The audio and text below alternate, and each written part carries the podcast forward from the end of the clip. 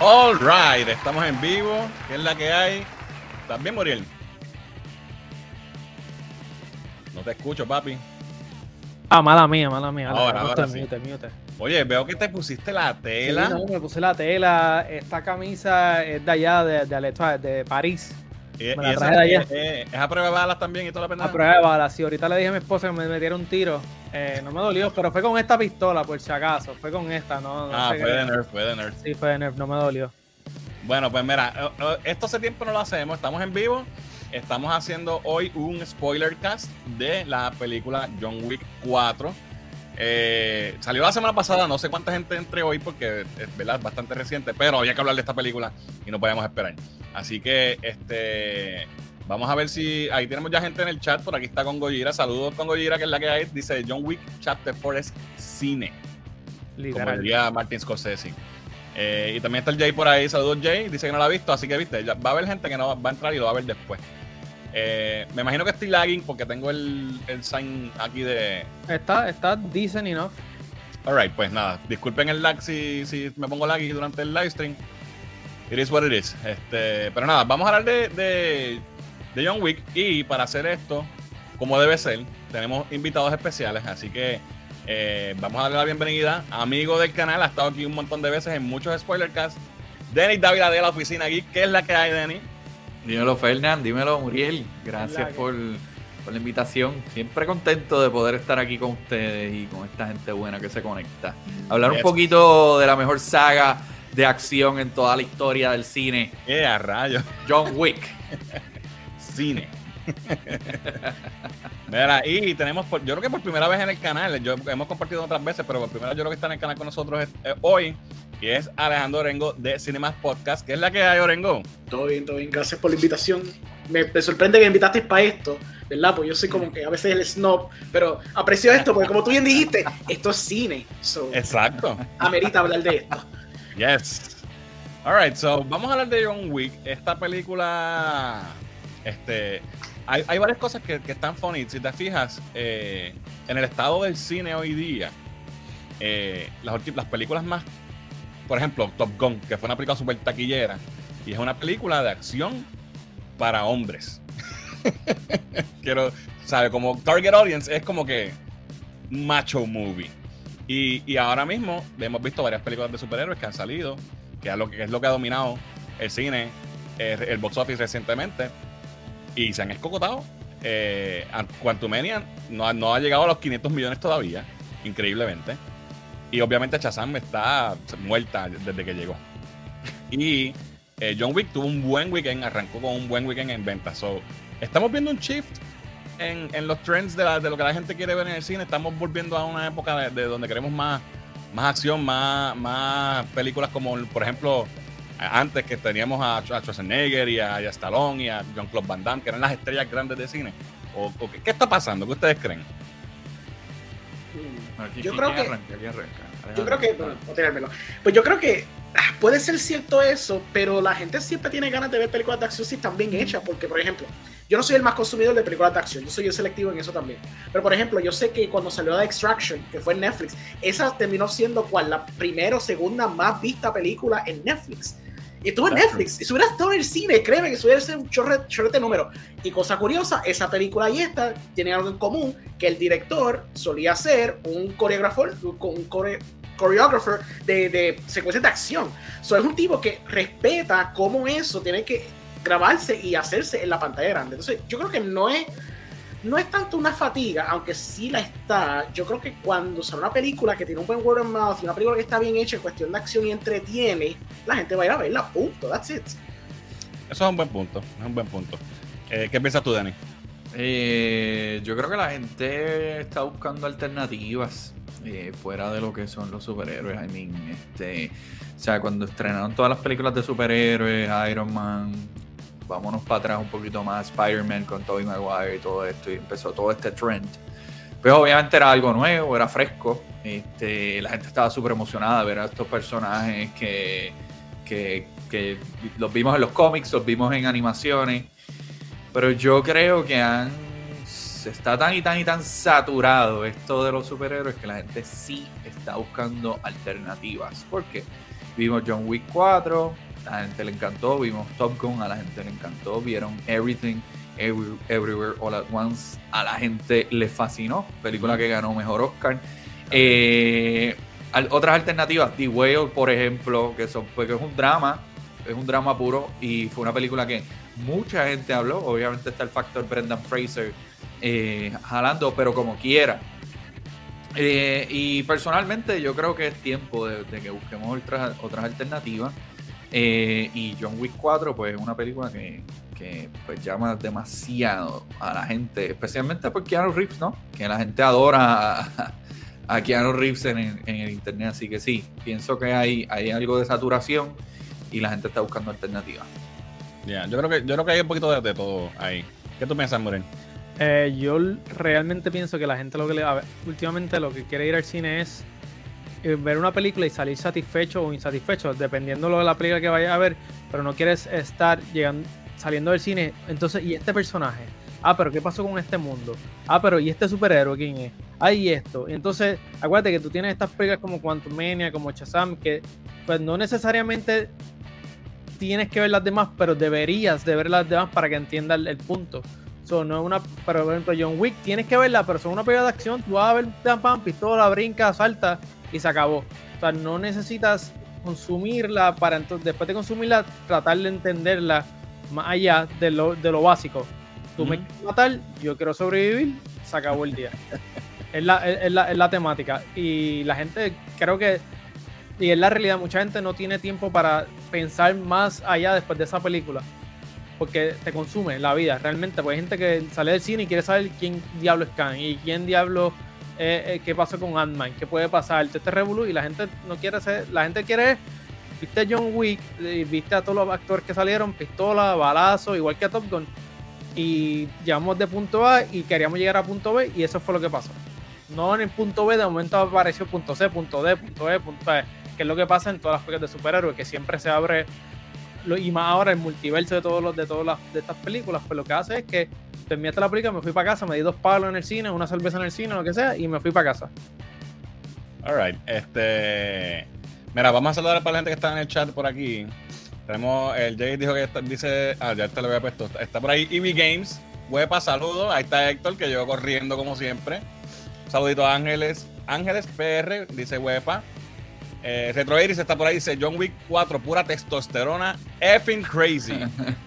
eh, el Jay dice, antes teníamos duro de matar, es verdad, Die Hard también, este, Bruce Willis. Solito a Jorge D, Collector Core PR, que está por ahí, dice, durísima, la combinación de la música y la acción, las secuencias de pelea, una obra de arte. Yo creo que en parte, esta película lo, lo ya tiene un, obviamente, es la cuarta parte, ya tiene una, un, una fanaticada y, es algo que tú, cuando, cuando tú vas a ver una película de John Wick, si eres fan de la serie, tú sabes lo que puedes esperar. Puedes esperar eh, mucha acción, eh, tiros majestuosos, porque está, el, ojo del, director de estas películas, aparte de toda la acción, tiene, hay unos tiros que tú dices, wow, esto es bello, esto es cine. este, nada, vamos a hablar de John Wick, vamos a hablar de John Wick 4. Aquí está Papi Keanu. Eh, y bendición, bendición. bendición. Oye, yo tengo que pedirle la bendición a Muriel que dice que, que es mi papá. Dios te bendiga. eh, nada, que vamos a ir primero un, un overall que les pareció la película como película y como final para final para la saga, ¿verdad? Porque creo que cierra, cierra un capítulo por lo menos. Eh, así que vamos a empezar con Denis. ¿Qué te pareció John Wick 4 overall? Pues mira, John Wick 4, brutal. Eh, ha sido fácilmente una de las mejores películas de acción que he visto eh, en los últimos años. Este, donde es. Esto es non-stop. O sea, literalmente la película dura 2 horas y 49 minutos. Y tú no sientes esas 2 horas y 49 minutos. Este, tú estás constantemente envuelto en lo que está pasando.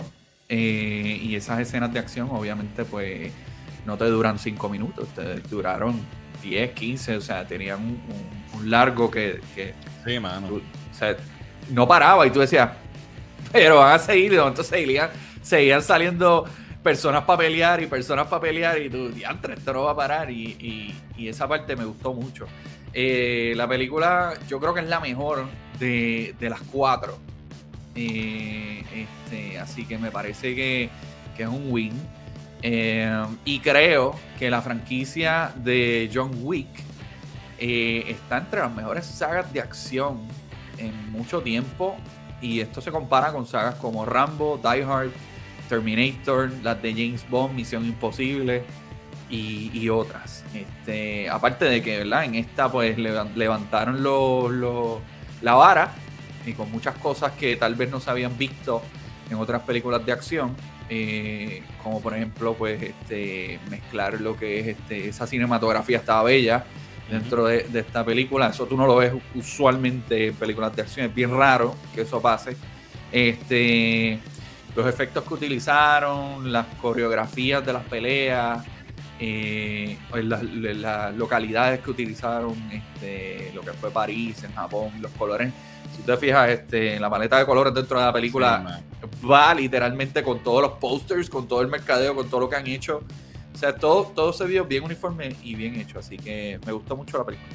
Sí, bien pensado, está, todo bien pensado. Exacto. Este, Orengo, cuéntame tú, ¿qué te pareció John Wick 4 como película y como final de la saga? Como película estuvo excelente, en cuestión de, como tenías dicho, de las mejores que tú has visto en buen tiempo. Quiero, quiero poner paréntesis americana, en cuestión de película americana de acción, porque, por ejemplo, el año pasado salió RRR y esa cosa me voló la mente en términos de, lo que tú puedes lograr con la acción. Pero dicho eso, tienes toda la razón, like, en cuestión de los últimos 5, 6, 7 años fácilmente, yo creo que la última película que me, que me emocionó en un aspecto visual con los segmentos de acción fue creo que la última de Mission Impossible. O tenía las escenas con Henry Cavill, que yo, que se saltaron a puño. Pero aparte de eso, realmente tú no veías acción a este nivel bien ejecutado en un buen tiempo, con buen bloqueo de secuencia una cinematografía que va a la par con todo el movimiento que tú estás haciendo, que es frenético. Y con tomas largas que tú ves la acción completa de principio a fin, no está cortando como eran las de Taken, que pues Taken tiene su espacio y todo, pero mano, todas esas secuencias que duraban fácilmente 10, 15, 20 segundos, ese Warner, que obviamente lo discutiremos después, de cuando él estaba básicamente 4 o 5 minutos en una toma sólida, viendo a Joe Wick para a un montón de gente, impresionante, impresionante. Hasta la trama está interesante porque tienes esta trama que yo lo discutí con un amigo antes de, de, entrar al podcast. Este, yo lo comparé con RRR en el sentido de, de uno de los temas que toca es la venganza, pero otro tema que toca que es bastante importante es de la, el del, de la amistad, de la hermandad, que lo tienes con el personaje de John Wick y con el de Donnie Yen. Y entonces yo, yo le conté a mi amigo mío si creía que había ejecutado bien el, ¿verdad? Charles, el director, el tema de, de la hermandad, de la amistad, a través de esta película en comparación con, por ejemplo, RRR él me argumentó que fue interesante porque él lo ve de diferentes formas. Entonces, él piensa que RR es el principio de una amistad y cómo la amistad florece en el caos que es la película en sí y los, los temas que toca, versus que esta es las amistades que ya tú tienes y cómo tú tienes que aguantarte de ellas, aferrarte de ellas, porque ellos son los que quizás te van a salvar al fin de todo y de las circunstancias que uno se mete. Me gustó que ese tema, a pesar de todo que, ¿verdad? Uno puede discutir la película esta cabrona en cuestión de términos de la secuencia de acción y todo eso, pero está cool que at its core, como quiera, tiene un mensaje y la película quiere traerte algo al frente, como tú bien dijiste, que una película como que para hombres, que sí o qué, pero tiene un tema de la hermandad, que obviamente es un tema que muchos hombres pueden apelar y muchos conectan también todo el tiempo. Um, obviamente los personajes secundarios estaban brutales, este, toda la gente en el, continente, toda esa secuencia estaba bien ejecutada. Eh, obviamente Keanu Reeves, Keanu Reeves, a mí me encanta porque tiene, el tipo tiene un carisma bien brutal en la pantalla, se sabe cómo que presentarse bien brutal. Y obviamente este, Lawrence Fishburne también, con, con siendo como que su, su monólogo bien estrambóticos también le quedó bien brutal. Pero el highlight obviamente fue Donnie Yen. Donnie estuvo brutal, brutal, brutal. Y en cuestión de la franquicia como, como tal, yo la pondría segunda. Tengo que admitir que a pesar de todo, me gusta la simpleza de la primera. Esta está yes. los stakes trepó, pero la simpleza de la primera y saber que eso casi no tenía presupuesto y lo ingenioso que fue la primera, aún como que todavía lo tengo como que salió en mi corazón. Pero de todas, para tener el budget que ellos tenían en comparación de la 2, y la 3 y la 4, la 4 cogió este budget y tú ves todos los chavos en la pantalla. Y oh, no, no, hay nada aquí que se perdió, ¿me entiendes? So, ya, yeah, está, brutal. All Super. Muriel, cuéntame tú. Eh, no, realmente estoy igual que, ellos. Eh, pienso que esta película es, grandiosa en acción. Eh, para mí la historia es lo más simple de ella, o sea, es básica y es fácil de seguir, que eso es lo importante para mí en las, en las películas de acción. Keanu Reeves, a pesar de la edad que tiene ya, le está quedando, este papel es perfecto para él porque lo que está cool del personaje de John Wick es que no es un personaje estrambótico en el aspecto de que brinca, salta, free flap. Eso se lo puede dejar a Donnie Yen porque él es un, o sea, un dios todopoderoso en esta. Exacto. Pero, o sea, Keanu Reeves lo hace, o sea, a veces él, él no está ni corriendo, él está como que walking really fast como los viejitos del mall.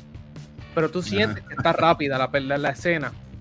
Eh, para mí yo creo que este papel es el mejor papel que, la, que tiene, superior a, a, lo que es de niño. Yo sé que Fernan te duele esto, pero creo que John bueno, Wick... Después de la última Matrix no lo puedo aceptar. O sea, yo, yo, este, este, papel de John Wick creo que es eh, lo más importante que él tiene en, en, su, o sea, en sus películas.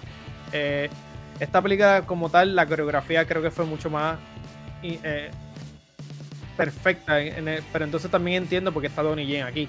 Estoy seguro que Donnie Yen tenía a estos, estos, estos actores eh, básicamente como hijos, porque Donnie Yen es uno de los coreógrafos más brutales que hay en, en películas yes. de acción.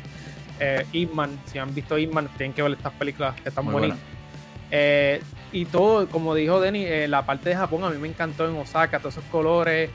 Eh, realmente esta película tiene sus fallas, pero son tan bobas que no, que no afectan el, el, el disfrute de la película. Pero a diferencia tuya, fíjate, Denny, yo las tres horas las sentí. Un poquito. Sí, sí yo sentí esas tres horas. Ok. Pues mira, eh, eh, vale cosa. Eh, gente, vamos a estar, obviamente, estamos hablando con, de la película, vamos a hablar con spoilers. Así que eh, este es tu spoiler alert. De ahora para adelante, pues vamos a estar mencionando spoilers. Eh, so, si no lo has visto, pues verdad, vengan, vean la primero y vean este, este video después.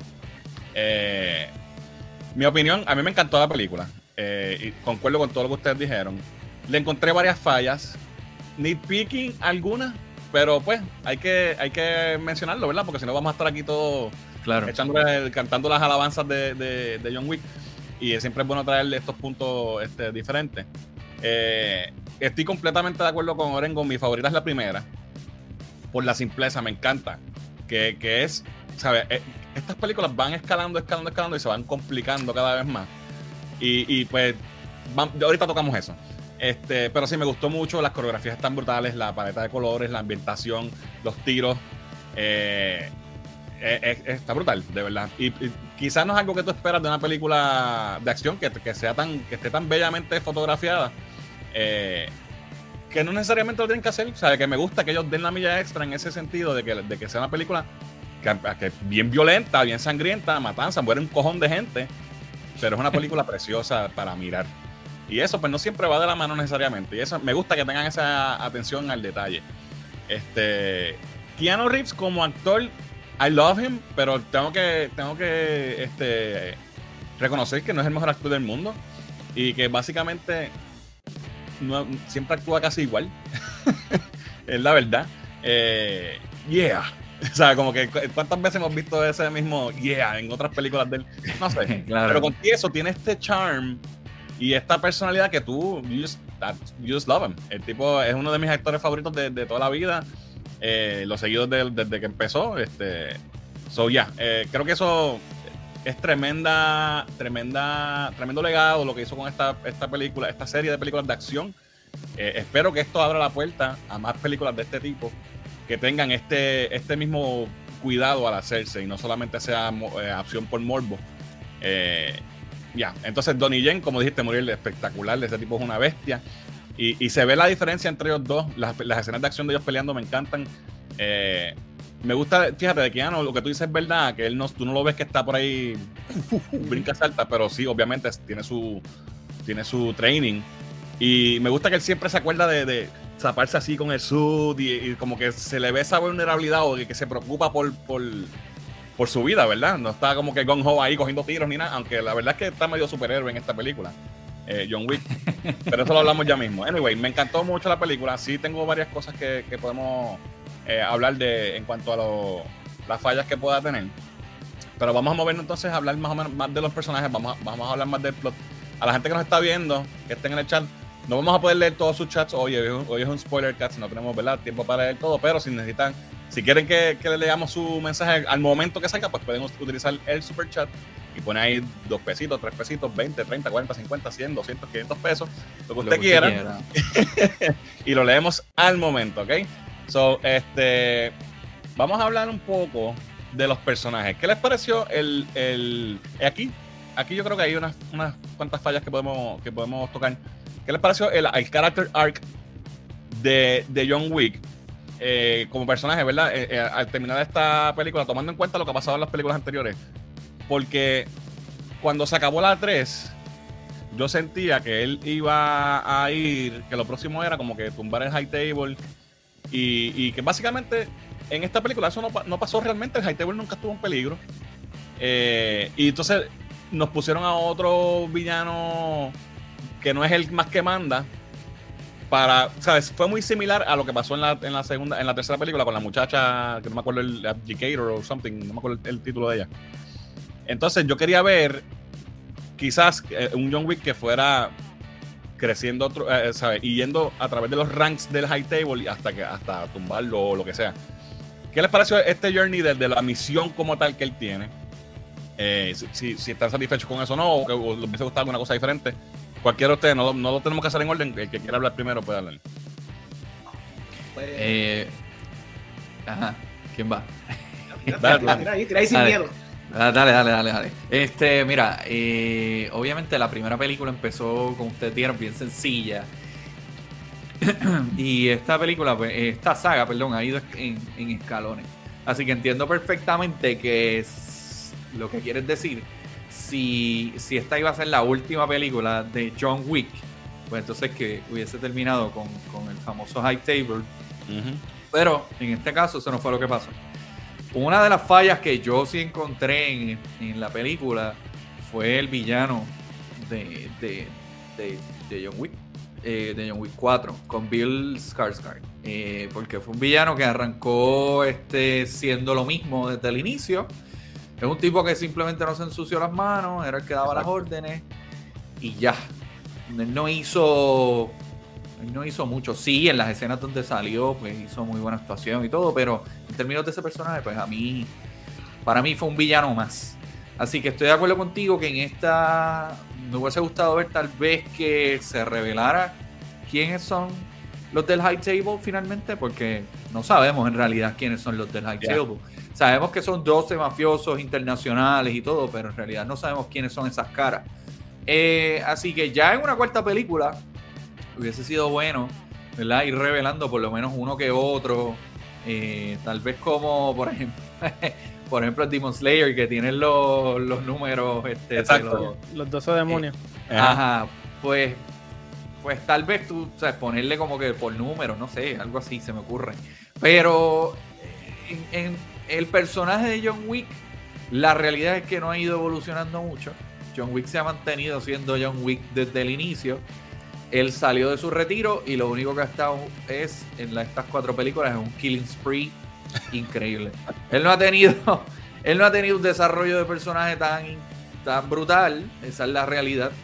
Eh, en esta película le tiene un diálogo completamente limitado. Había leído que solamente habló 380 palabras, una cosa así, bien poco. Y muchas de ellas eh, fueron, yeah. O si no, oh, ok.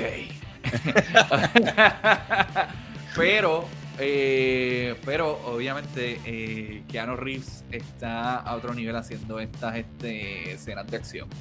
También leí en un reportaje que él hizo el 90% de sus escenas de acción.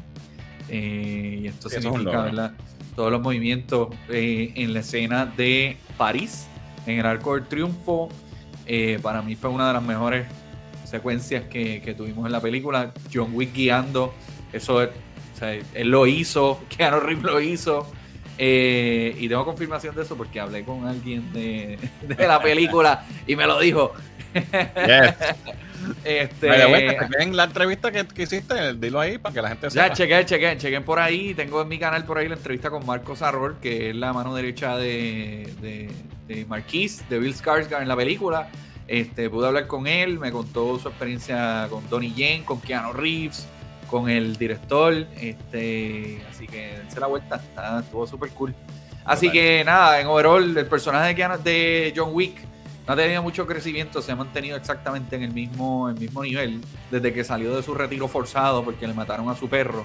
Este, y, y, pues ahora hay que ver hacia dónde está esta saga va. Eh, la- supuestamente estará la última, pero ya están corriendo las aguas de que van a hacer una quinta, porque es que es una franquicia demasiado Ay, de- chavo, de, ay, grande. Así que esa es mi opinión. Alright. Eh, Oren, ibas a decir algo, ¿verdad? Sí, este, pues ya, en cuestión de personaje, pues sí, Keanu no es el mejor, como tú dijiste, no es el mejor que actual. The line delivery de él es casi lo mismo desde los 90. Pero funciona, por lo menos para este personaje. Yo siento que es de los mejores personajes que él ha hecho porque el director supo jugar con los strengths de Keanu, que son Exacto. limitados, pero funcionan para esta película. En cuestión del character arc, pues yo diría que tiene sentido. Él, él no quería matar a toda esta gente, lo tenía que matar a todo el mundo por necesidad, porque si no lo matan a él. Y Ajá. entonces él solo quería salir de todo esto. So, eran cuatro películas de un hombre donde quiere salir de todo este seguro. So, Right. si, si, si requería, como pasa en la película, si requiere simplemente este, tratar de matar a Bill Sarsgaard para achieve ese goal, pues que mata a ese y no mata al Hightower. Hubiera sido cool, obviamente, ser súper estrambótico, llegar hasta el, hasta el Hightower y para escribir a todo el mundo y qué sé yo. Pero creo que como el propósito inicial que se sabe de la primera es básicamente I wanna get out of this, yo no quiero estar en esto, por eso me retiré la primera vez, pues entonces como que llegar hasta donde pudo llegar para completar su misión, si tenía que llegar hasta el High Tower y para a todo el mundo, si su misión era eso y su propósito era simplemente salir de todo esto, pues yo creo que cumplió su propósito. Y trataron de atarlo de una forma sentimental, con el flashback de la esposa y pues tener like el, el, el, el de esto, ¿cómo se dice? El- ah, no vaina esta, el, ah, in the cemetery, básicamente la para el lado de la lápida, sí. esposa, exacto, la- Sí, Sí, la lápida. Está lo de ella bien chévere y que si yo todo bien lindo y pues yo entiendo. Eso, en ese Loving aspecto- Husband. Loving husband, loving wife, claro. eso- entiendo, funcionó para lo que era. Algo simple. A mí está hablando de una franquicia que empieza todo porque le mata con perro a un asesino. ¿Entiendes? Like, entonces, ¿cómo empieza todo esto? So, realmente, no, no hay una forma de expandirlo tan grande. Ahora, lo que está cool es que a través de los personajes secundarios, pues ayudan como que a darte más contexto de quién era él, qué tipo de hombre era él en el pasado. Lo que me gusta es que no tenemos que recurrir a flashbacks para enseñarnos esto, sino es más por contexto de diálogo. Lo cual está cool porque añade un poquito de profundidad al personaje que otherwise no ibas a tener en la película porque creo que de acuerdo al director, él dice, esto no tiene sentido, pero él dice que esto pasa como que en el trampo de una semana y media.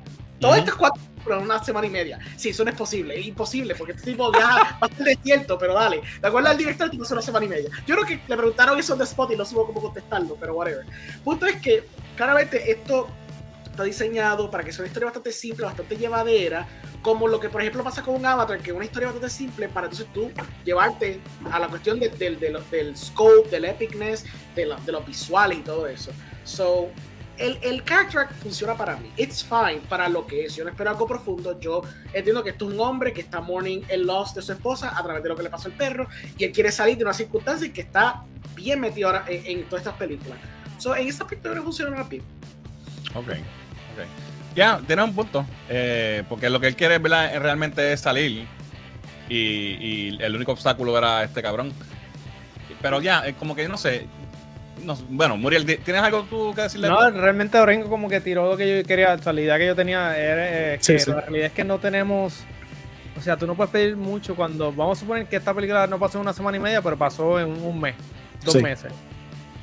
Bueno, no puedes, o sea, no puedes pedir que el tipo de, en o sea, en teoría, como que me, o sea, vaya superando, porque no, no ha pasado tiempo para él crecer o para él ponerse peor o lo que sea, porque lo que tenemos todo el por ejemplo en Star Wars, que hay años entre una, una, una escena y la otra, meses, aquí es, me, mat- me mataron, volví, tuve que empezar a matarme, tuve que montar en primera clase en American Airlines para viajar a París, de París me monté para viajar a Japón.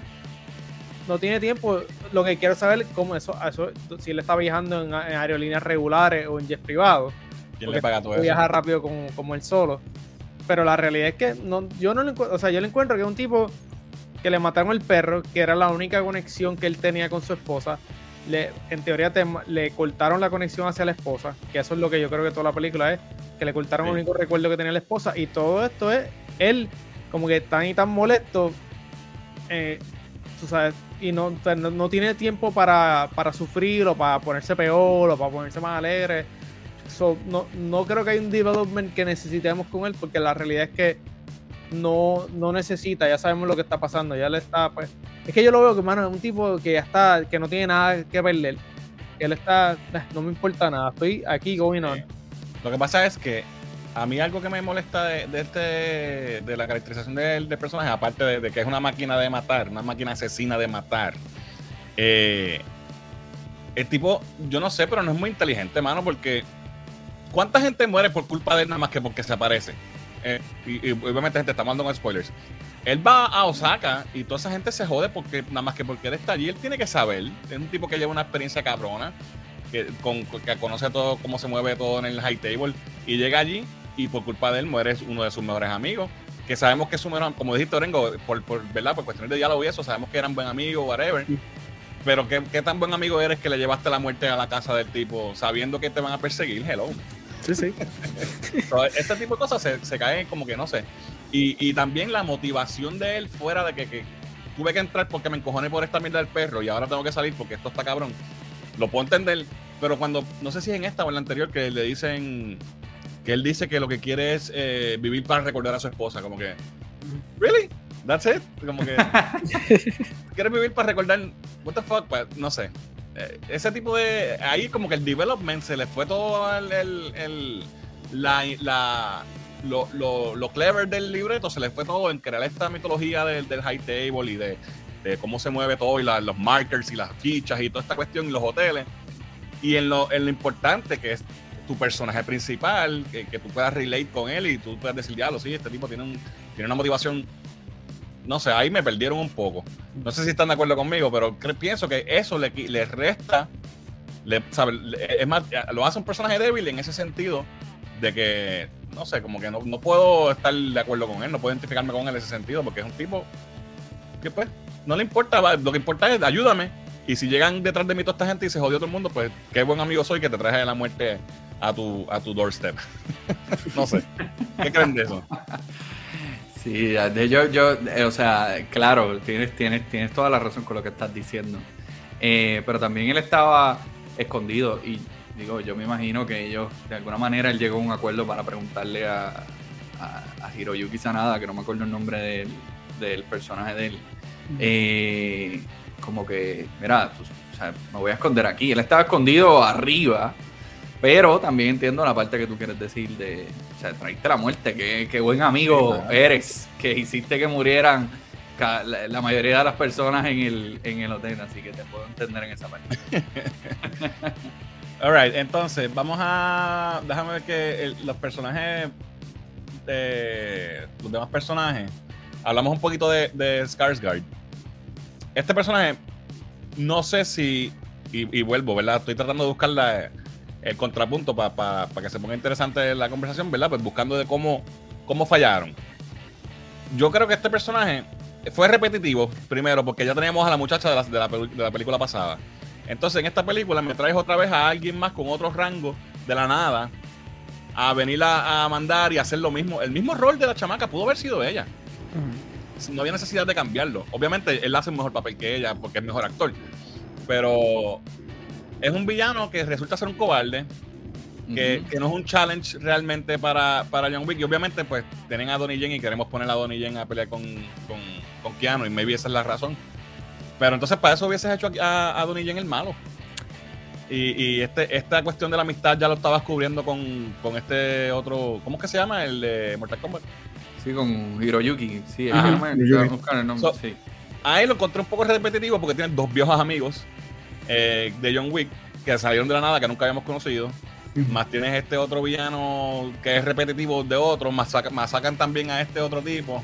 ¿Dónde está? Eh, Dios mío, se me perdió. No lo encuentro ahora. Este. Que ese es otro cabrón más que tiene un puesto también. Como que, no sé. Yo pienso que la. Y maybe estoy all over the place. La cuestión de la, la mitología. Con, con, la escalación de cada secuela, tienen que inventarse más cosas de, de cómo funciona el high table, que si más puestos y más, más rituales. Y, y se, va, se, va, poniendo como que o muy complicado o, o, o menos interesante en cierto punto, porque es como que nunca hay un fin. Y no sé, eso como que me dejó un poco insatisfecho. Pero fíjate, yo, el personaje este de Marquise, mm. o sea, me, me, como que me entretuvo un poco. Bueno, no fue perfecto, porque, pero me entretuvo el, o sea, como que la malicia cobarde que él tenía. Ajá. Porque si te fijas, en todo momento, el, el, el, chama, el otro, el, el Mr. No One, en todo Ajá. momento estaba jugando con los chavos, pero este también estaba en macetas. Y yo como que en mi mente, sí. como que, o sea, tu, tu, malicia, o sea, que, que lleva tu malicia que tú no quieras soltar este dinero realmente, es como que, porque si tienes todo el dinero disponible de parte de- del, del high table, pues supone que tenga un unlimited money.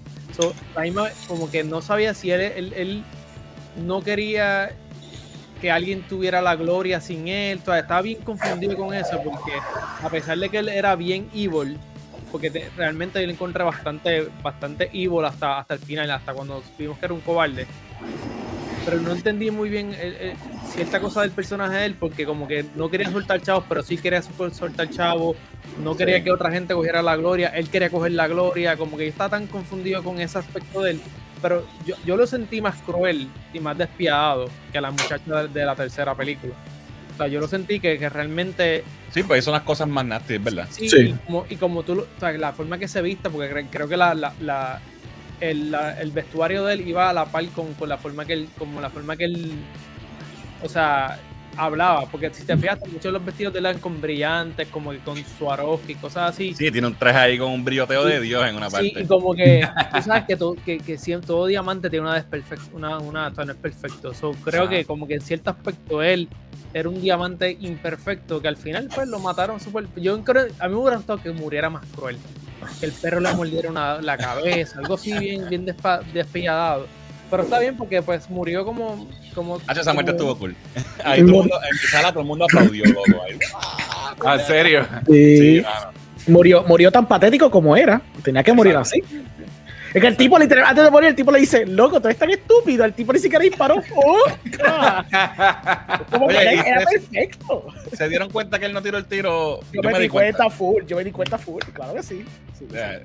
Eh, Porque no sé si la verdad que la reacción de la gente, si habrán dado cuenta que, que, que Keanu no tiró el tiro y lo tenía guardado para este cabrón. Anyway, yo, eh, yo- yo no, yo no me di cuenta porque yo sufrí cuando vi que le dieron a Keanu y yo, no, no, ¿por qué? ok, so, entonces Muriel, mencionaste a este tipo, a Nobody, whatever, ¿cómo se llame? Tracker, tracker. El tracker. Le dicen Mr. Tracker. Nobody, pero. Ok. Tracker, ah. Aquí también tengo sentimientos encontrados. El personaje estuvo cool. Me gustaba su motivación, que lo pudo haber matado un par de veces y no porque estaba esperando que el bounty subiera. Ese tipo de cosas está nítido. Pero, dos cosas. Primero que el- los perros, ya los vimos en la tercera, tuvimos dos perros. No hacía falta un pejo más aquí haciendo los mismos trucos. Y es la verdad, es repetitivo. Hicieron otros trucos. Bueno, I mean, estuvieron buenos, las- los tiros de acción estuvo brutal, la coreografía y todo con los perros y todo, pero fue repetitivo, en mi opinión. Brincaron de carro en carro. Yo lo- Yo lo vi. Es verdad, ese estuvo perrito brincando. Sí, papi, es un dios. Y le dieron y, le, y lo atropellaron y, y yo y ahí todo el mundo Yo pensé que se "Diablo, había muerto, Me ya mataron, no". me mataron, me mataron el perro, diablo, se guillaron. sí. Y el perro salió vivo. Eso no pero es es el mismo. Es el mismo truco, en la 3 lo hicieron también cuando le disparan a uno de los perros y tienen una, cha- una chaqueta antibalas, o sea, es el mismo el mismo truco. Pues mira, no sé. teoría, teoría. ¿Tú crees que el director lo que hizo fue un remake de la 3? Porque tú dices ahí que es lo mismo, pues puede Bueno, hay, ser. hay que algunas cosas que son yo creo que hay algunas cosas que están en el mismo wheelhouse del tipo y las, las rehusó. Ah, ok, la Eh, pero a donde voy con, con este personaje, que es lo único que la falla grande que encuentro. eh, ¿Qué pito toca él realmente? ¿Qué- ¿En qué afecta él el, el libreto? La película hubiese sido exactamente igual si este personaje no hubiese estado. Porque lo que hizo fue que lo salvó un par de veces, pero eso, eso es más que para justificarlo. No, no, no tiene nada que ver en el, en el libreto como tal. No hace nada importante realmente. No tiene ningún efecto real.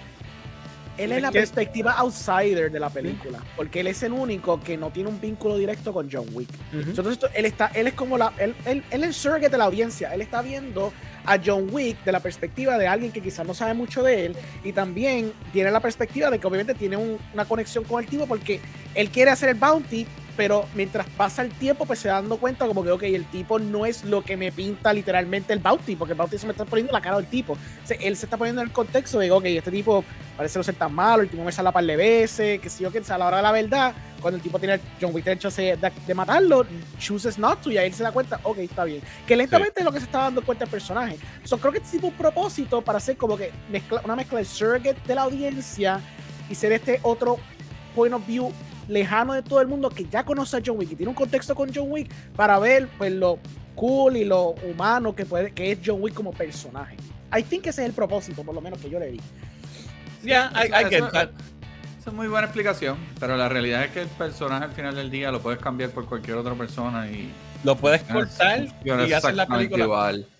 Pero, o sea, entiendo lo del point of view, que está muy bueno. Mira, lo puedes cortar de la película, haces que sea menos larga y más tight. Pero ¿por qué? no tuvo ningún efecto real. ¿por es qué- la tú quieres que la película sea más larga? Esta película Porque puede durar seis, hace- horas. Pero sentí, sentí la, lo Pero, largo de la y, película. y si, y si piensan de esta forma, ahí tú te das cuenta de la grandeza de John Wick con todos estos asesinos que son bien panas, porque la realidad es que si nos hemos dado cuenta que estas cuatro películas, todos los panas de John Wick, los verdaderos amigos de él, son los top top. O sea, él no tiene asesinos de clase F. Él, todos los panas de él son lo mejor que hay en la industria asesina. So, Mm. él se está dando cuenta que esta persona no tan solo es un asesino, un, un bloodthirsty assassin, es una persona humana, como dijeron. So, creo que la realidad es eso, que él se, una forma de darte cuenta de por qué él es tan querido dentro de los asesinos buenos. Ya. Yo, yo lo que pienso de, de este tipo del tracker, eh, yo primero es la cuarta entrega. Ya, ya todo el mundo sabe lo que está pasando. No creo que necesitemos un, un surrogate como, como. Y entiendo lo, por qué lo dice Jorengo, pero yo creo que no hacía falta en ese sentido. Y entonces, esta película nos introduce a, a Donnie Yen. Nos introduce a, a este. que se me olvida el nombre. A la hija. Nos o sea, tiene un par de personajes nuevos. Y entonces nos matan a, a Lance Reddick en el principio. Y a mí me encantó el rol de él en la tercera, que él se pone, coge la, la escopeta y se va con él a disparar. ¿Por qué no pudieron haber dado, dado un poquito más de screen time a, a Lance Reddick? Que la verdad que descansa en paz, que murió Será recientemente. por una razón, por eso mismo, será por lo que estaba enfermo y. y, Bueno, yo no sé, ¿él estaba enfermo o fue algo que murió? No lo sé, pero eso- esa es mi, mi pregunta. Por Esto fue hace un ah, año y pico que filmaron. o Está bien, pero acuérdate que tú puedes ser que tengas problemas del corazón, de estas cosas que digas como que, mano. Estamos especulando. Estoy especulando, pero sería la lógica porque estoy contigo. O sea, yo pensé que él no lo iba a matar, actually. Yo pensé que quizás le cortaban el dedo o algo así, algo bien, Ajá. cool, pero no lo iba a matar tan rápido. O, o si Sí, no, dale duró, más. duró- o si no- duró cinco minutos, literalmente. Literal. Sí, o si no, pues dale más tiempo a, a, a Morpheus. Yo creo que era Morpheus y Anillo juntos en la pantalla más tiempo. Ese fue, ese, fue, ese fue el único personaje que me hizo falta en, en la película. Como que ver, que ver un poquito más de él, más envuelto en la acción. Él estuvo como que backstage. Sí. Como que él era el Taylor de, de John Wick. Espérate, papi, te Exacto. conseguí el- pero te conseguí el primer trajecito. ok, no. Él, Ah, él, él cubre el rol. Él cubre el rol de Lance Reddick. Es el que le da la, la pistola y, la- y el traje, que eso es lo que hacía. Lance Reddick en las anteriores. Es verdad. Sí, y entonces pues... Se miró como el Alfred. Ajá, exacto, pero, pero me hubiese gustado verlo un poco más envuelto Sí. en... Porque yo recuerdo que cuando lo trajeron en John Wick 2 fue, fue un big deal. O sea, porque, porque obviamente pues la historia de, de Lawrence Fishburne con, con Keanu Reeves de Claro. Matrix Sí, pues era, ajá, era súper gigante y entonces pues fue un big deal en John Wick 2. Entonces en esta pues como que sentí que le minimizaron el personaje, no tuvo mucho screen time, sus diálogos estaban muy buenos, pero tampoco fue una cosa del otro mundo. Ah, Hizo, Y- hizo falta, hizo falta. Y también eh, en la tercera, cuando acaba, tú piensas que él va a tener un rol más importante porque él quiere venganza, porque él Claro. lo cortaron, le faltaron el respeto, le quitaron su. Y aquí es el Taylor de John Wick, toma, te traes el traje. Entonces y me, la me pistola. haces- le exacto, y la pistola. Me hace perder tiempo de un personaje que ya yo le tengo cariño, que está gufiado, para traerme a este tipo que honestamente no, no trae nada a la trama, aparte de lo que mencionó Orengo, de ser el- los ojos de nosotros. Pero fíjate, yo creo que yo creo que lo que pasó fue, a mí originalmente esto iba a ser dos películas, ¿verdad? Porque la pandemia causó Cierto. que esto lo cortaran a una. So, puede ser, ¿verdad? Yo pensando que como dejaron el setup de la tercera, que entonces Lawrence Fishburne tiene un personaje más protagónico después la cuarta y pot- potencialmente la quinta, y quizás este mismo personaje que es el Tracker, quizás tenía un rol que, que would be across two movies. Yo creo que originalmente iba a ser como que más espacio para de- develop todos estos personajes nuevos que iban a introducir y probablemente iban a seguir, que por lo que vimos en post credits y claramente van a seguir con algunos de estos personajes. Puede ser el caso que la idea era alargar más estas tramas, pero entonces cuando se dieron cuenta, mira, no nos vamos a dar el chance para hacer dos, van a hacer una y se acabó, pues dijeron, pues mira, vamos a, a cortar este plot probablemente de 300, 400 páginas a 200 páginas, 180 páginas, 150 páginas y, a y contar la historia que podamos contar. Eso puede ser lo que pasó. Sí, pu- Ya, puede ser, puede ser. En- en- ellos iban a, a filmar eh, John Wick 4 y John Wick 5 al mismo tiempo. Eh, y entonces eh, yo había, yo leí varias notas que, que le hicieron del director y él dijo que, pues, que era demasiado trabajo como para filmar dos películas al mismo tiempo. Eh, y iba a ser demasiado cansón para él y para todo el mundo que estaba envuelto en la producción. So, por eso fue que decidieron parar en John Wick 4. Este, so, puede ser que tal vez este, la historia cambió eh, en, medio de esa decisión de, no fíjate, ya no vamos a hacer John Wick 5, lo vamos a poner en John Wick 4 y tuvieron que tal vez hacer arreglos en el script, maybe. Eso puede, pudo, pudo suceder. Yeah, that makes sense. Entonces, vamos a hablar de- del caballote de la película, del tipo que se roba el show. Keanu. Reeves. Ah. Ah.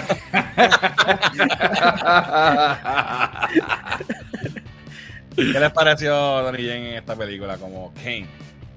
Perfecto. Duro. 10 de 10. La Pasamos a la que- próxima. Duro. Sí, esta La aquí no hay mucho que hablar, de ciego, ¿no? Eh, hizo de ciego en Rogue Oye, One. sí. hizo- En Rogue One. Hizo ciego aquí también. Ahí está clichoso, es en, en Rogue One es ciego también. Y Pero acuérdate, en, en Rogue One era un, un- un ciego con Force. Ah, lo que le faltaba aquí era que dijera "The- I'm one with the force, the force is with me, porque tenía hasta el palo y todo. Pero yo, yo que sigo a Donnie Yen hace mucho y soy bien fanático de él, mano, me ha gustado porque las películas que yo había visto de él, él ha, ha mejorado en la actuación eh, americana, o sea, western. Eh, el dialecto ha mejorado porque antes estaba difícil cuando él hablaba. Ahora, en una, yo no sé si era un voiceover o era él, porque yo como que, wow, en verdad, o sea, te escucha muy bien. Y, y, y realmente él es un personaje que yo no lo veo tan cómico como Jackie Chan, pero lo veo cómico, pero mucho, o sea, yo encuentro a Donnie Yen que es el, el Jackie Chan, pero en esteroides con en, en aspecto de, de pelea. O sea, la comedia es light y todo lo demás es precioso.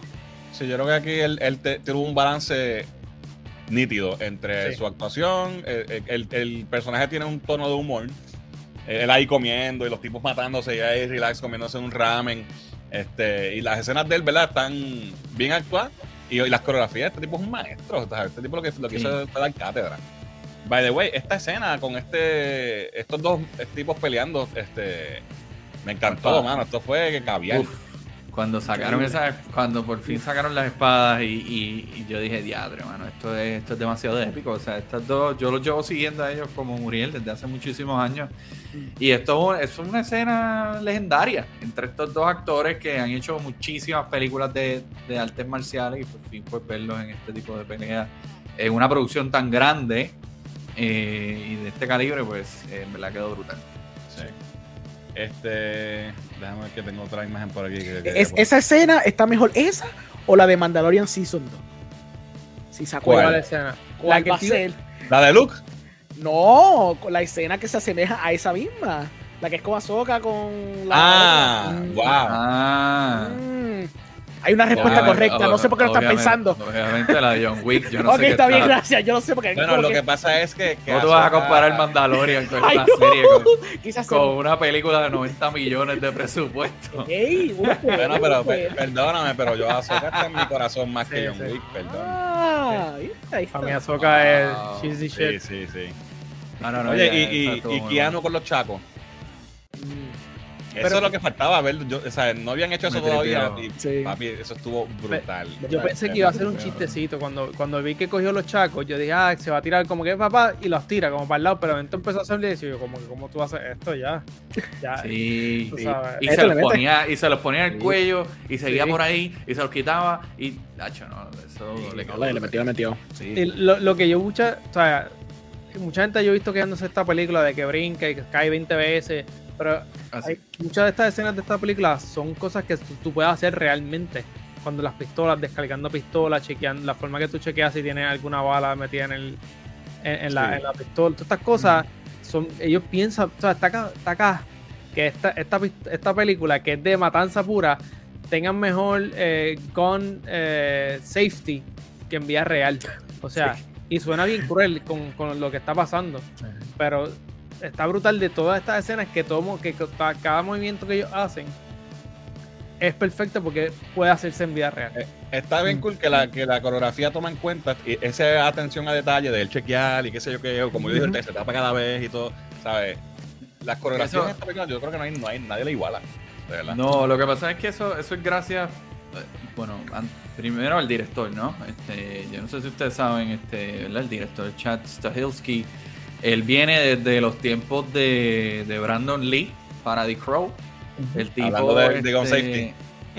eh, eh, él fue el doble de Brandon Lee y cuando pasó el accidente de Brandon Lee, él fue el que terminó la película. Este, The Crow. O sea, él, él fue el stunt coordinator de Matrix, de X-Men, Hunger Games, Expendables. O sea, este es un tipo que ya viene con un montón de experiencia y ahora le dicen para estas cuatro películas, mira, ahora te toca dirigir esto. Entonces, en, en John Wick 1, él tenía 20 millones de presupuesto. Ah, vamos a hacerla más sencilla, tranquila. En John Wick 2 le aumentaron, le doblaron el presupuesto que tenía 40 millones. En John Wick 3 tenía 75 millones. O sea, aquí ya le estaba suelto. Y en esta le dieron 90 millones. Así que él, con todo ese presupuesto, toda su experiencia, pues él va a desarrollar las mejores escenas y va a traer el mejor crew posible. O sea, que esta- porque esta coreografía es que brutal. Y entonces a eso se le suma a los actores, pues tienes una persona como Donnie Yen, Keanu Reeves es un maestro bregando con las armas. O sea, no es que él no se lo sabe, es que el tipo ha ido a entre- entrenamientos y, y él sabe manejar todo Él eso. sabe lo que hace, claro que sí. Este, y, y eso es bien importante. O sea, que tú tengas esa dedicación. So, Sí. Eso está brutal. Y, y eh, Morir, mencionaste ahorita lo de, la, lo, de la, lo que la gente critica de, de que si se cae o le dan o whatever. Vamos a entrar un poquito en eso porque... Oye, Pele, mala, mala mía que te interrumpa, pero quisiera saber ustedes qué piensan de Scott Atkins. Brutal. Sí. Mano, yo no pensé, o sea, yo cuando vi el personaje de él, eh, que es Kila, que es el ruso, Ajá. Yo no sabía que era él. Yo como No. que- No, el maquillaje está brutal, ¿verdad? Sí, yo lo momento lo miro y yo, ¿quién diablo tú serás? Y de momento cuando está, están en la discoteca, que la discoteca parece Blade, la primera película, no sé si se acuerdan, Sí. en la discoteca Sí, sangre. Sí. So, cuando yo me doy cuenta que es Scott, cuando él tira la pata, El estilo. y yo, ah, Pero es tiene un de Dios. Sí, Sí, pero es que no, había caído en, en tiempo y yo como, ah, este tipo, ¿quién será? No sé. Y yo como que, espérate, A- Atkins sale en esta película y cuando veo que tira la pata de Atkins, que es la, o sea, la, la- la pata que todo el mundo conoce de él, yo dije, diablo, le pusieron un fat suit a este tipo. Y le queda brutal. O sea, le Sí. quedó brutal. O sea, Esa escena estuvo brutal. Sí, por eso lo quería sacar, porque sé que es una escena que la gente que le, estoy seguro que mucha gente le gustó. Esta es una esta de las escenas que si viste Blade, que viste estas películas de acción, te trae ese tiempo. Atkins es un B plus martial artist en, en película, quiero decir. Sí. Eh, y me gusta que traigan estas personas así a, a la pantalla grande mucho más de lo que usualmente estamos acostumbrados, porque estos son actores buenos de, en acción, que no le damos, que no le dan ese, ese- o sea, la estrella en el cine. Sí, y este- estos tipos de actores no les, no, les, no les tienen que envidiar nada a nadie. O sea, lo que es él y, por ejemplo, y, y Marco, que salió, que es el eh, Shidi, Marco. Sí. Eh, o sea, estos son personas que llevan años de experiencia y están bien, bien ready y se pasan entrenando y están a otro nivel.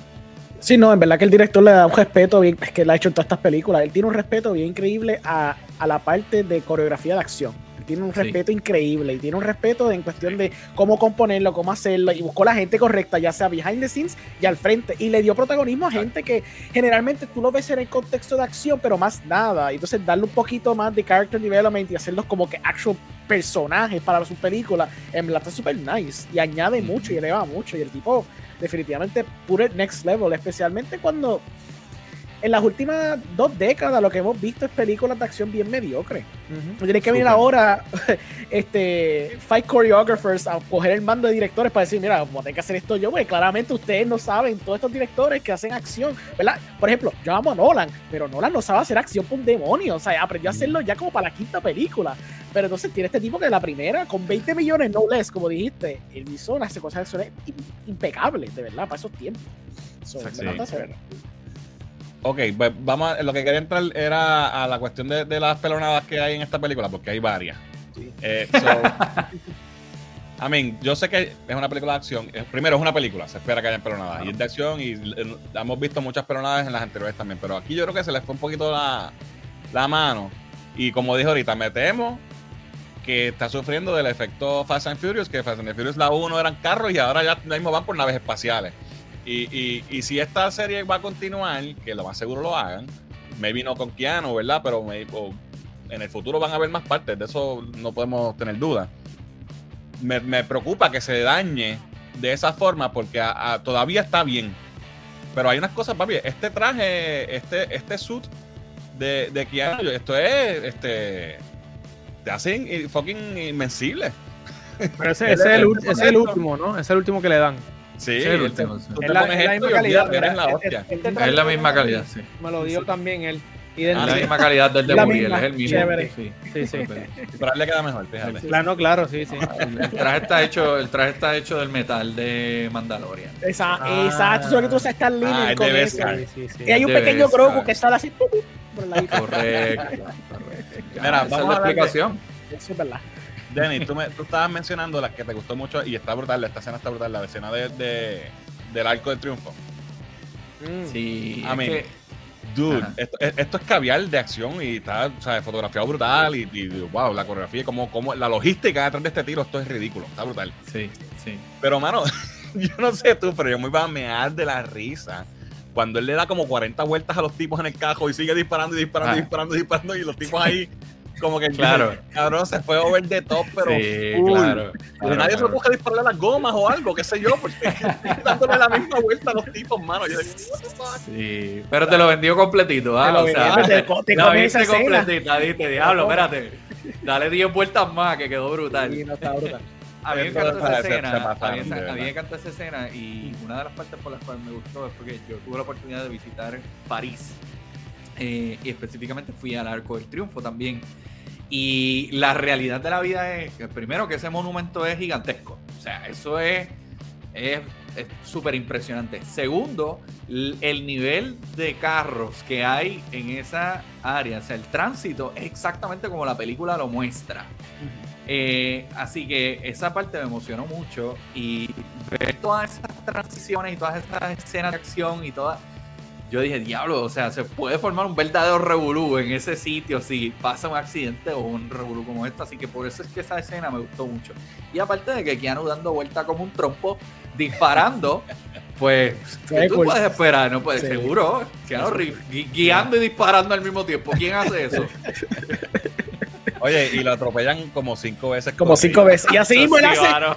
Sacho, sí. chingado. Sí. Nada, como si nada hubiera pasado. Mm. Pero fíjate, es un punto válido porque yo, yo se lo decía a un pana ahorita. Yo dije, mira, me encanta esta película, pero ah, tengo que admitir que I miss las otras tres películas que sí lo hacían, que el tipo would actually take damage. Tú sabes, Sí. esta película he didn't take damage de que para nada. La primera, empe- con- en contexto, la primera película empieza con este tipo a, a, a un cajo, básicamente bleeding to death. Y es así como empieza tu película de la primera de esta franquicia. Entonces ahora tienes la, la nueva, donde el tipo se cae por escaleras, le dan mil cajos, se cae de, de, de- diferentes edificios. Y entonces, como si nada. piso. O Loco, un tercer piso y nada. Así, loco, shu- shu- loco, se tira No, en cuando, cuando estaba en el, en- en el disco scene, se cae al agua y Ah, tú dices, sí. diablo. Sí, el problema fue que yo, porque esto, increíble sound design que by the way, a menos que salgan mejores películas en cuestión de sonido, esto va a estar nominado para el sonido. Pero cuando están las secuencias de que él se cae y se escucha todo ese crunching, todo ese cantazo bien duro, dices, diablo, este tipo se le explotó todos los huesos que tiene en su cuerpo y como si ah, me levanto y sigo para adelante. Me, me frustró un poco porque fine, yo sé que John Wick, John Wick no va a morir, bueno, spoilers, ¿verdad? Pero John Wick generalmente no va a morir en estas películas porque hay cuatro de ellas, yo entiendo.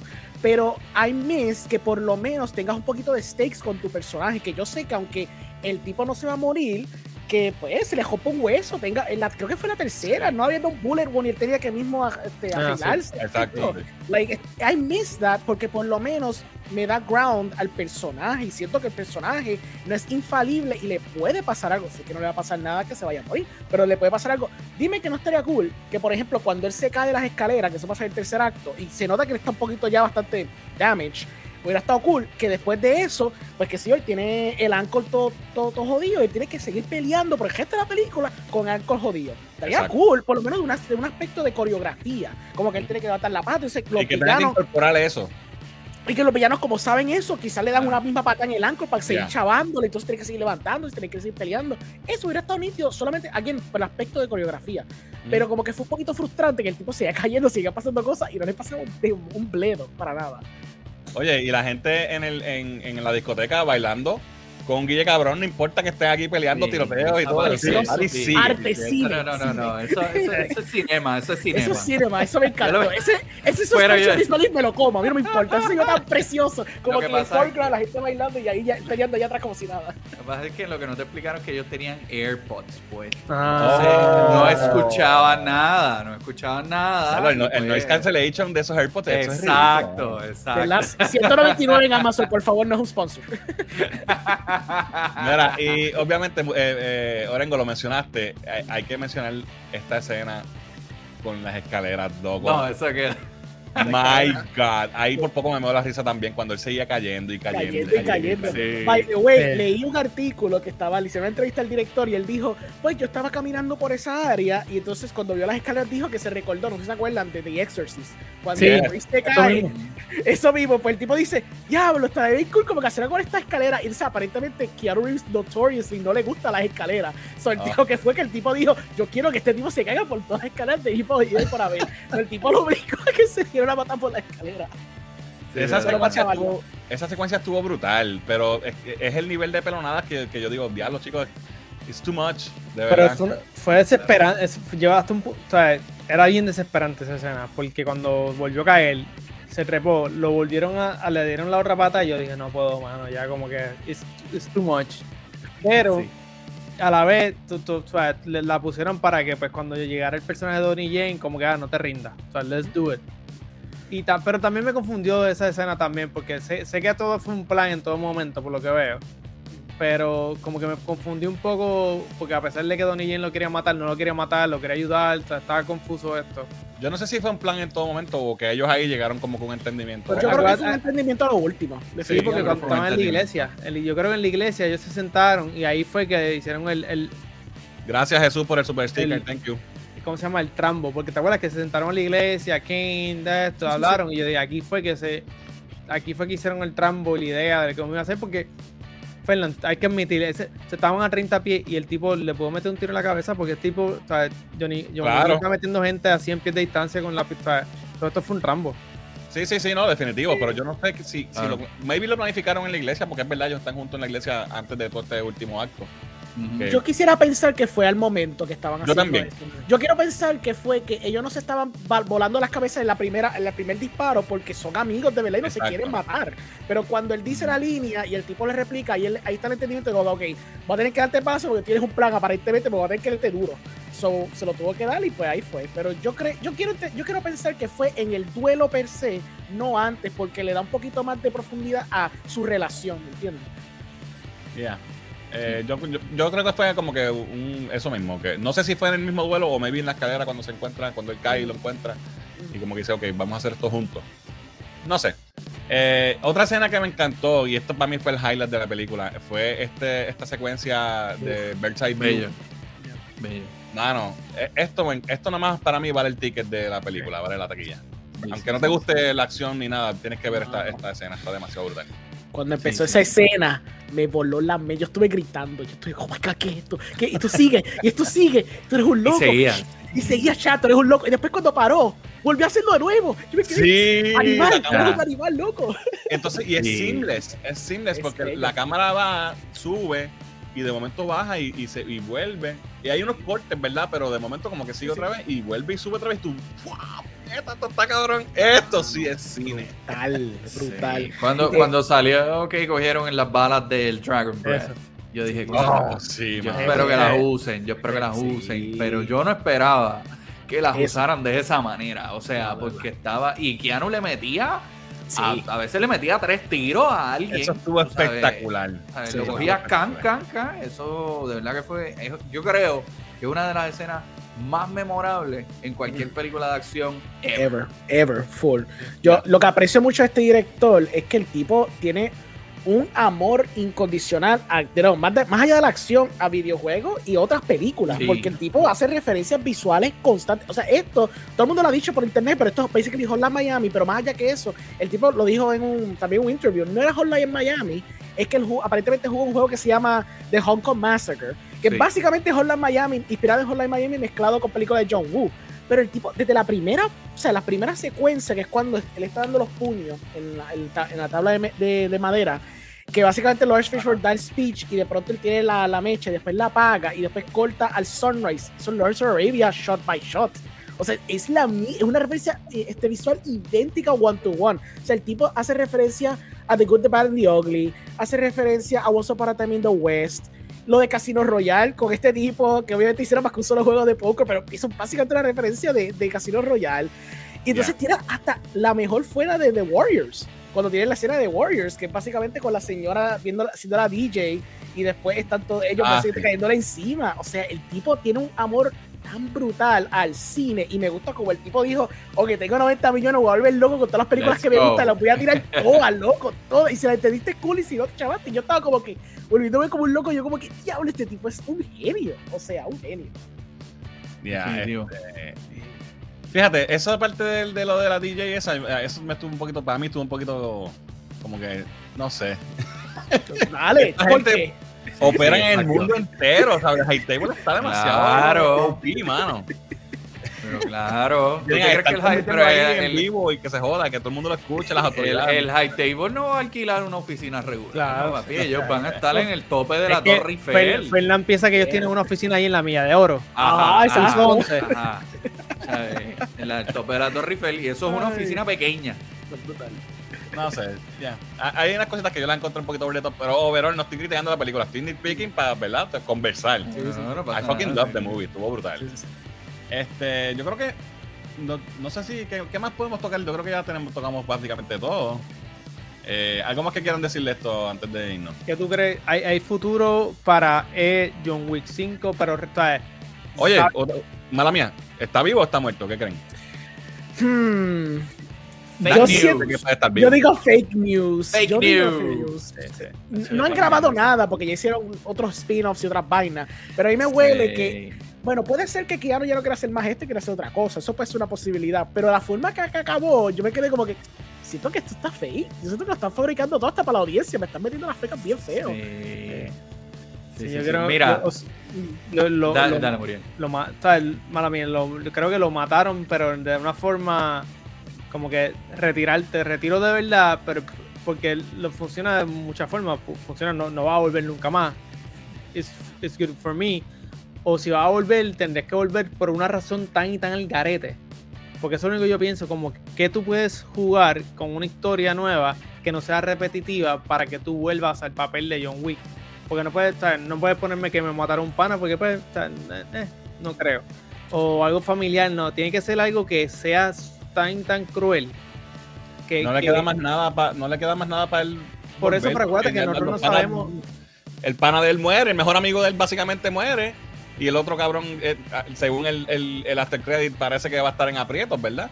Pero el papá, mamá, cosas así que no sabemos si tiene o no realmente. Bueno, verdad. o, sea, o alguna cosa más allá que, que- que nadie sepa, que, que- pero tiene que ser tan y tan macabro que sea la única razón de que tú vuelvas a salir desde donde estás.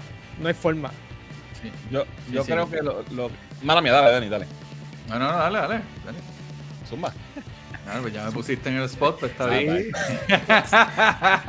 este, yo, como dije, yo creo que son fake news, eh, bien importante. Eh, Van a hacer una precuela del Continental. Esto ya está anunciado, esto va para Picot, va a tener tres episodios, va a estar enfocado en Winston. So, ahí ya tú tienes una. Viene el spin-off de Bailarina con Ana de Armas y ya confirmaron que Keanu Reeves regresa ahí como John Wick. Así Pero, pero eso es, es una precuela, ¿no?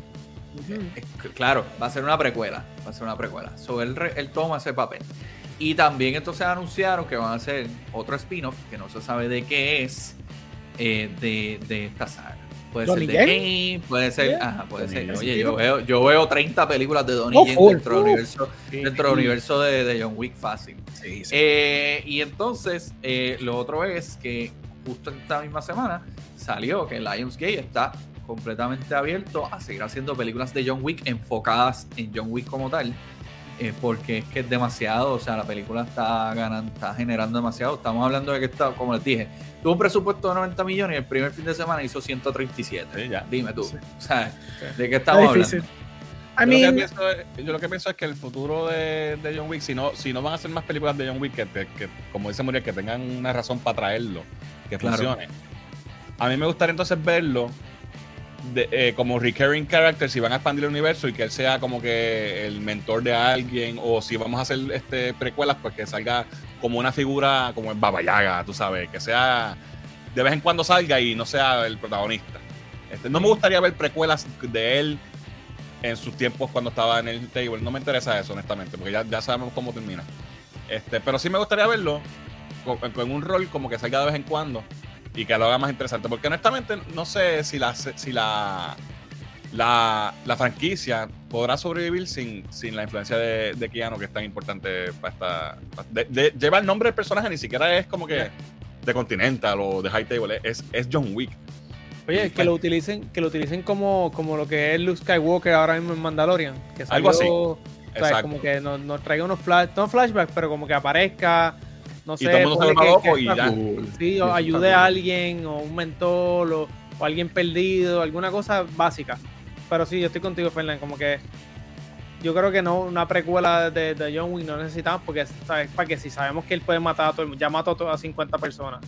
So, es traerlo como, como papá, papá eh, Baba Yaga. O sea, como que venga y te diga, no, dispara de esta forma, usa esta y ya. O sea, no necesitamos seguirlo viendo. Quiero ver gente más joven en ese mundo. O sea, gente diferente, como que no sé, algo más. No sé, quisiera ver algo diferente en, en este mundo. Yeah, I agree. ¿No, ¿No crees que esto sería un problema? Ok, ¿no crees que estamos pasando el mismo problema que pasa con todas estas cosas que end up being successful? Donde ahora se acabó lo que querían hacer y ahora empezamos con expandir. Ya estamos teniendo un The Continental. Y si eso no pega, nadie lo ve. Y si cuando sale bailarina hace 50 millones y se escogota en el box office. ¿Me entiendes? Like, yo, yo no entiendo por qué. Yo entiendo el por qué, porque hicieron chavos con cojones. Yo entiendo el por qué. Pero ya toda esta mentalidad siempre tiene que basarse en expandir el universo. ¿Qué, qué universo? Está bien, yo sé que se, se inventó todas estas películas con el propósito de que claramente hay una forma de poder cambiar trayectoria si Keanu Reeves se quiere saltar un momento, no quiere hacer más nada, pues podemos coger un personaje secundario terciario y movernos para este lado. Pero ya hemos visto esta historia repetirse un millón de veces. Claro, esta, esto es successful enough donde pueden partir y hacer más cosas en esto, pero habrá eventualmente un fatigue. I mean, cuando salió, por ejemplo, las de qué sé yo, las de Godzilla, dan un ejemplo, Godzilla, que es un IP reconocido. Godzilla ya para la segunda o tercera ya estaba la gente hastiada, no querían ver más nada de eso, ¿me entiendes? Pero fíjate, pero fíjate, la, y lo menciono de nuevo, las Fast and the Furious siguen Sí. haciendo chavos de Dios. Pero se vez. mainline, hicieron mainline, y cuando hicieron el único spin-off que hicieron, no hicieron tanto chavo con comparación con la otra. True. So, está ese aspecto. Por eso es que digo que yo entiendo el mainline seguir como un John Wick 5, 6, 7, 8, 20.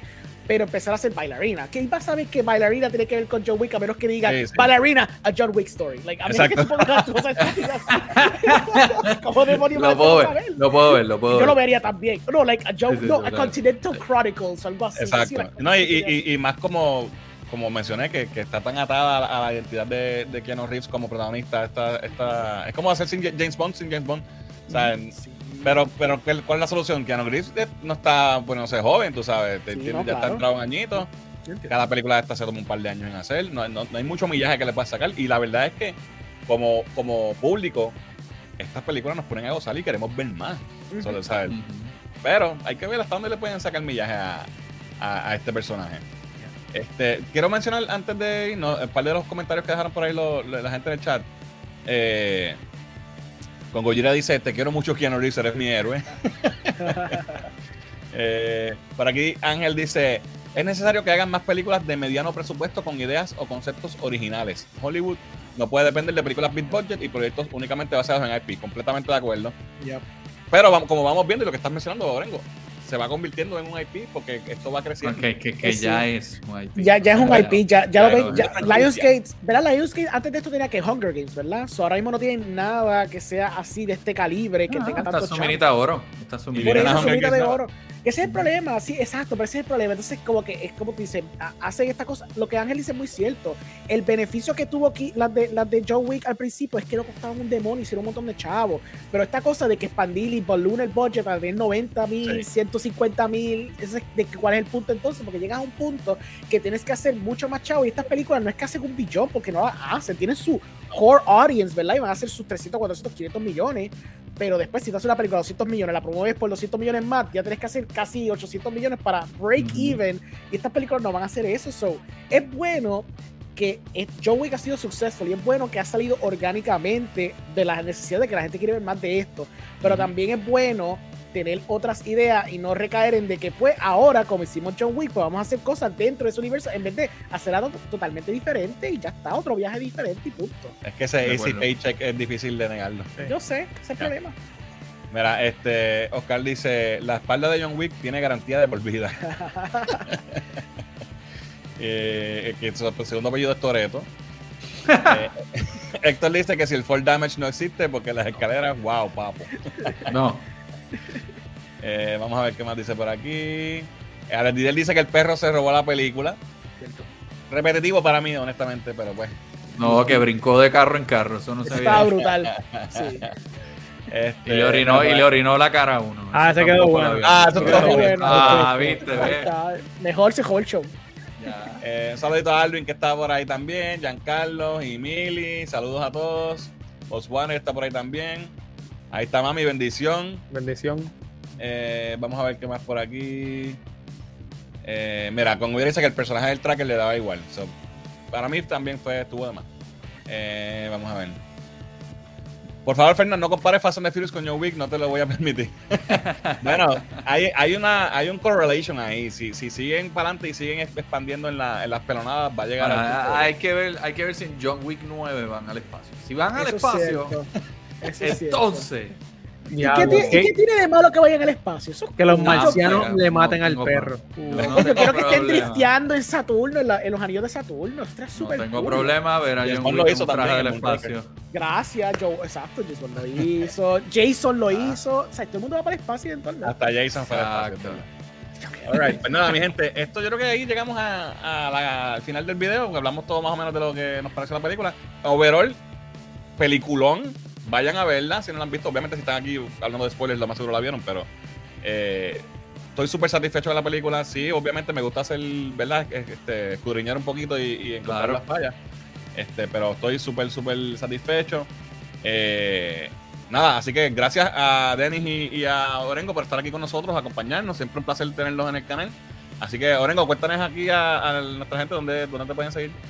Pues me puedes conseguir Cinemas Podcast. Estoy en Spotify, YouTube, Twitter, Instagram, Facebook. También estoy en cinemaspodcast.com. Esa es la página web que yo tengo, que ahí también tienen toda la información mía. Si les gusta películas como esta, vayan a verla. Ya lo demostraron porque fueron a verla, pero si quieren películas como esta, vayan a verla. Entonces apoyen este tipo de películas para que entonces vean más de este tipo de películas. Y también apoyen películas independientes, como dijo Dennis. Hay otras cosas Exacto. para ver además de Marvel. Y, y, peli- y películas de aquí también. También. Sí, no, Eh, ey, Importante, independ- son importante. independientes, son el mismo bando. Yes. Dani, ¿dónde te conseguimos?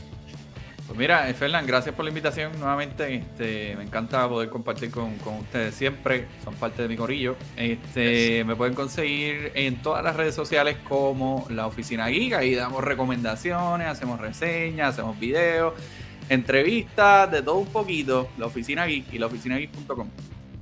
¿Te pueden escuchar en radio también? Ah, sí, también me pueden escuchar en radio en Magic 97.3 Yes. y la- los artículos semanales en el periódico La Perla. Eh, Dani es un tipo ocupado. Tiene mucho, muchas cosas en el plato. Eh, Muriel, ¿tú tienes una red que quieras compartir? Que no sea Sí, la de me puedes conseguir a el papá de Fernán en Instagram. Eh, en todo momento, nada, me pueden conseguir en Instagram como Curulos, at Curulos. Y pueden ver todo lo que mi esposa me manda a poner en las redes. Que te dan permiso, que te dan permiso. Que me dan permiso, sí. Bueno, nosotros saben que nos pueden conseguir en todas las redes sociales como Cultura Geek PR. eh, nuestro live stream todos los jueves a las 8 y media, el Cultura Geek Live. Y recuerden que viene por ahí ya el Puerto Rico Comic Con. Y vamos a estar, eh, todo el weekend vamos a estar allí, pero vamos a tener un panel el sábado a las 2 y media de la tarde en el Salón 104. Vamos a tener un tema que lo tocamos aquí un poquito y es el Super Hero Movie Fatigue. Si existe esta, si existe o si es que ha, bajado la calidad de las películas que están saliendo, pues, a qué se debe el, momento donde estamos ahora en el cine, obviamente con las películas de superhéroes, que es lo que a nosotros nos, mueve. Y también el domingo eh, eh, voy a estar eh, moderando el QA con el artista de cómics Ariel Olivetti. Así que espero que si están en el Puerto Rico Comic Con, dense la vuelta. Eh, sábado a las 2 y media, domingo a las 12. eh, y vamos a estar por ahí también caminando por todo el con. Así que allá los veremos. Y nada, gente, gracias por acompañarnos. La pasamos brutal, que se repita. sigan a estos dos muchachos que son excelentes. A Muriel no lo sigan, que Muriel lo que hace. Nada, gente, gracias por acompañarnos. Nos veremos entonces el jueves en Cultura y Live. Así que esto ha sido todo por hoy. Chequeamos, querido.